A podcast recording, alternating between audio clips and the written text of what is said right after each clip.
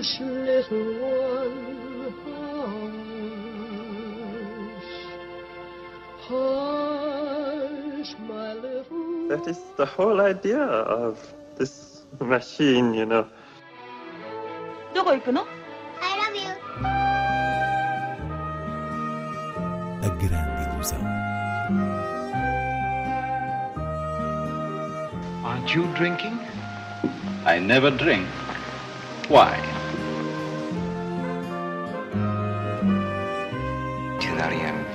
Hiroshima. J'ai tout vu.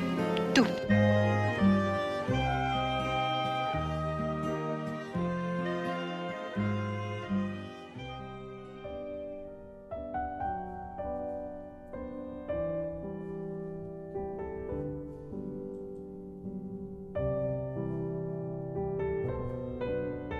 À beira do Natal, começamos a grande ilusão com a estreia de Os Fablemans, de Steven Spielberg.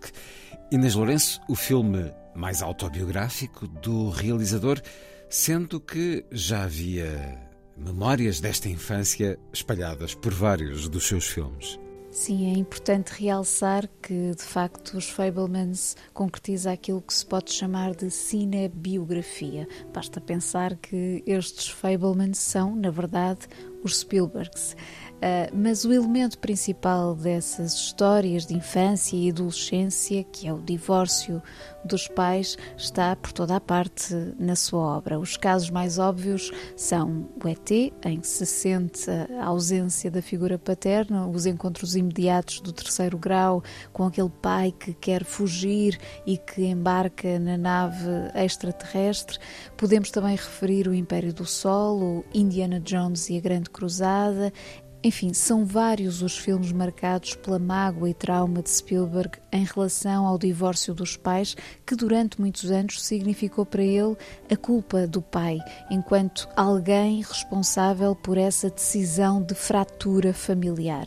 Ora, os Fablemans são a dose concentrada dessa história de família, mas a meu ver, é sobretudo um filme sobre o amor ao cinema e o modo como essa descoberta esteve sempre intimamente ligada aos pais. Não é por acaso que o filme começa com aquela que seria a primeira sessão de cinema da criança Spielberg, o maior espetáculo do mundo, de Cecil B. DeMille, um filme de 1952 de onde sai numa espécie de estado de choque, precisamente por causa da cena em que há um choque frontal numa linha férrea entre um comboio e um carro, mas um choque uh, nele de uh, natureza criativa. O miúdo vai querer reproduzir em casa com brinquedos o que viu no grande ecrã e a certa altura a mãe sugere-lhe que filme com a câmara Super 8 do pai essa colisão de brinquedos para evitar mais estragos.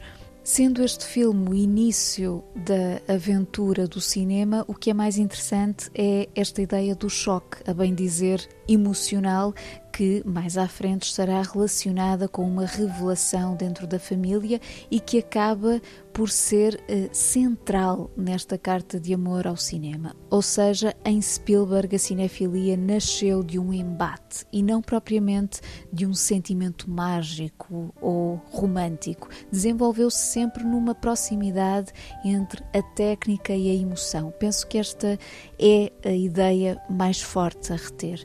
Depois há uh, várias uh, cenas de Os Fablemans que apetece escrutinar, porque é um filme que se presta a essa análise momento a momento, mas no essencial a questão é a impossibilidade de separar o cinema da vida, aqui apresentada nos anos formativos de Spielberg. É um dos filmes maravilhosos deste ano, com uma assinalável interpretação de Michelle Williams no papel da mãe e, sem dúvida, uma obra com um gosto artesanal já bastante raro. Dreams.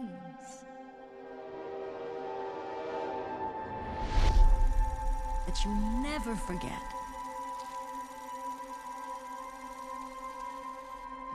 Sammy?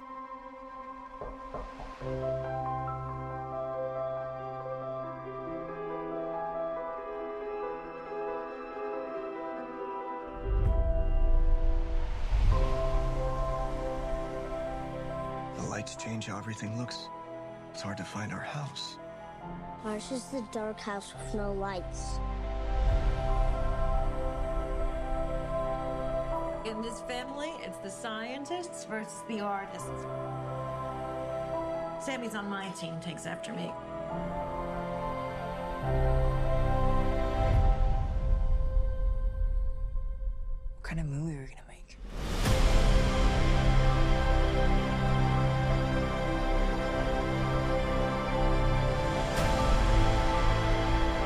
You dismiss what he does that's playful or imaginative. You could afford to be a little encouraging. She should have been a concert piano player. What she got in her heart is what you got. You can't just love something, you also have to take care of it. It's more important than your hobby. Can you stop calling it a hobby? Mom got a monkey. Why'd you get a monkey? Because I needed a laugh. You always have to be the center of attention. Stop shouting at her. That has been nothing but disrespect from you. I'm your mother. Family, art. It'll tear you in two. You stop making movies, it'll break your mother's heart. I don't know what to do anymore. You do what your heart says you have to.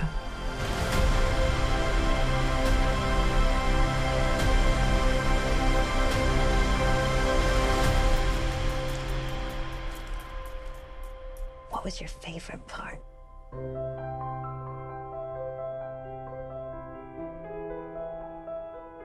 Chega também às salas o Natal do Bruno Aleixo de João Moreira e Pedro Santo. Depois da experiência do primeiro filme desta personagem cómica de culto, que efetivamente teve resultados de bilheteira auspiciosos, eis o segundo filme à volta de Bruno Aleixo e os seus amigos, desta vez a explorar o conceito da quadra, ou seja, Trata-se de uma coleção de memórias incómodas de vários natais passados que vão surgindo durante um coma psicológico de Bruno Maleixo na sequência de um acidente de carro com um dos eh, famosos amigos, o Homem do Bussaco. Há claramente um lado Scrooge nesta correspondência de Aleixo com as revisitações natalícias, mas uh, a graça da abordagem, para além da escrita, tem sobretudo que ver com o uso de diferentes estilos de animação para recriar os capítulos dessas memórias. Tenho algumas reservas em relação ao porte cinematográfico deste Natal do Bruno Aleixo, mas enfim, há aqui uma singularidade humorística que merece atenção. Nesta penúltima semana de 2022, vamos olhar algumas das melhores estreias do ano, nomeadamente filmes que ainda estão disponíveis no pequeno ou no grande ecrã. O filme para mim mais marcante do ano parece que já está lá longe é Drive My Car de uh, Ryuzo Kamaguchi, o grande vencedor dos Oscars, melhor filme internacional, numa edição muito fraca. Um filme que renovou fortemente a minha crença de que Amaguchi foi a maior revelação do cinema japonês nos últimos anos. Neste momento é possível encontrá-lo ainda na plataforma Filmin. Destaco também Os Irmãos de Leila, do iraniano Said Rustai, que continua em cartaz. A sua protagonista, Tarane Alidusti, foi presa esta semana por declarar apoio aos protestos que se têm feito sentir no Irão. E aqui uma à parte, uh, outro filme muito recomendável do mesmo realizador iraniano é A Lei de Teherão, disponível na RTP Play. Constou ainda no meu top 10 os Fablemans, de que falamos há pouco, o documentário da alemã Maria Spett, o professor Bachmann e a sua turma, que está na Filmin, Perante o Teu Rosto, do coreano Ong Sang-soo, editado em DVD pela Midas Filmes, Azor, primeira obra do suíço Andreas Fontana, também na Filmin, belo catálogo, diga-se passagem, e Uma Bela Manhã, de Mia Hansen Love, ainda em cartaz, entre outros títulos que por agora não se encontram facilmente. São, no fundo, as minhas recomendações para estes dias, com espírito natalício ou não. Terminamos hoje com o tema musical de Merry Christmas, Mr. Lawrence, naquela que poderá ser a última interpretação do seu compositor, Ryuichi Sakamoto, num concerto gravado e divulgado na última semana. Sakamoto encontra-se fragilizado com um cancro e esta interpretação é de uma delicadeza que poderia dispensar os nossos votos de boas festas.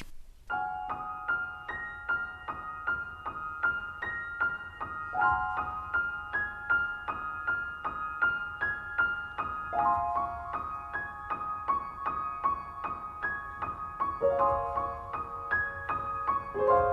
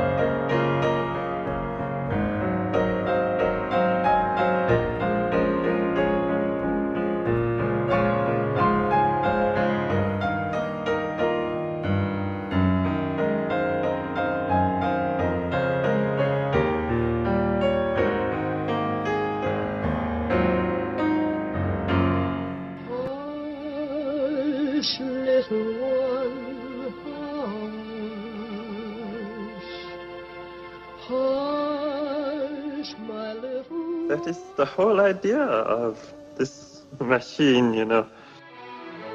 どこ行くの I love you. A grande ilusão. Aren't you drinking? I never drink. Why? Tu n'as rien vu à Hiroshima. J'ai tout vu. Tout.